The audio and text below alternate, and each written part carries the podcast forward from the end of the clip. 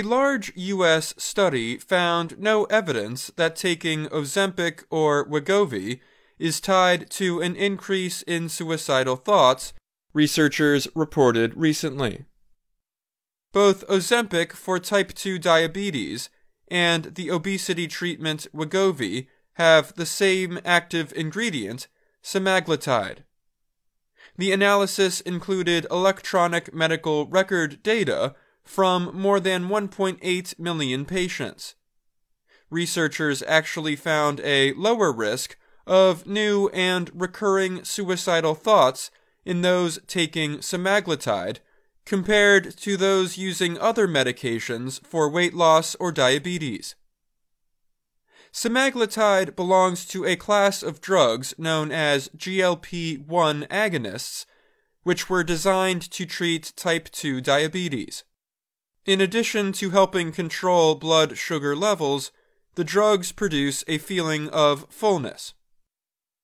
Concerns over reports of suicidal ideation connected with semaglutide led to an investigation by the European Medicines Agency.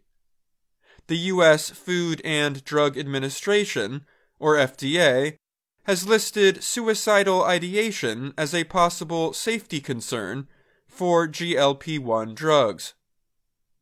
A Reuters examination last year found that the FDA had received 265 reports of suicidal thoughts or behavior in patients taking semaglutide or similar medicines since 2010. 36 of those reports describe a death by suicide or suspected suicide. Such events do not prove a connection between a drug and a side effect, but they can signal to officials a need to study a specific risk. The study appeared online in the journal Nature. It was funded by the U.S. National Institutes of Health. The researchers examined data on 240,258 U.S. patients prescribed Wegovy or other medications for weight loss, and nearly 1.6 million with type 2 diabetes prescribed Ozempic or other treatments. Researchers compared nearly 53,000 Wegovy patients to the same number of closely matched users of other weight loss drugs. They found that during the first six months of use, First time suicidal thoughts were reported by 0.11% of Wegovy users.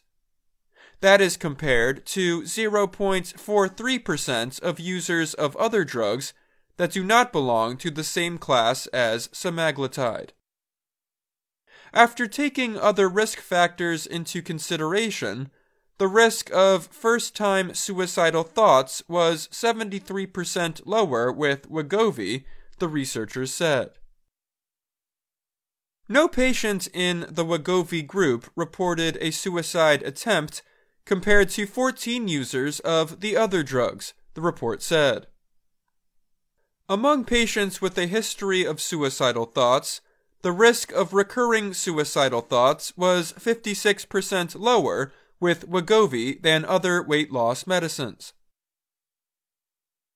Similar patterns were seen for use of Ozempic compared with other diabetes drugs. The findings were consistent no matter the patient's sex, age, or ethnicity for both semaglutide types, the researchers found. Such a study cannot prove that GLP 1 agonists do not increase the risk of suicidal ideation but the findings may reduce concerns. The researchers were unable to assess the statistical significance of differences in actual suicide attempts. The researchers noted that suicide attempts are critically different from suicidal ideations.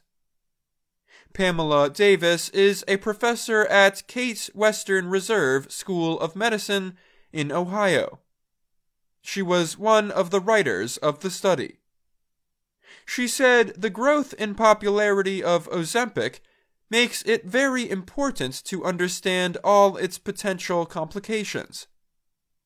Suggestions that the drug may cause suicidal thoughts are not supported by this very large and diverse population in the US, Davis added.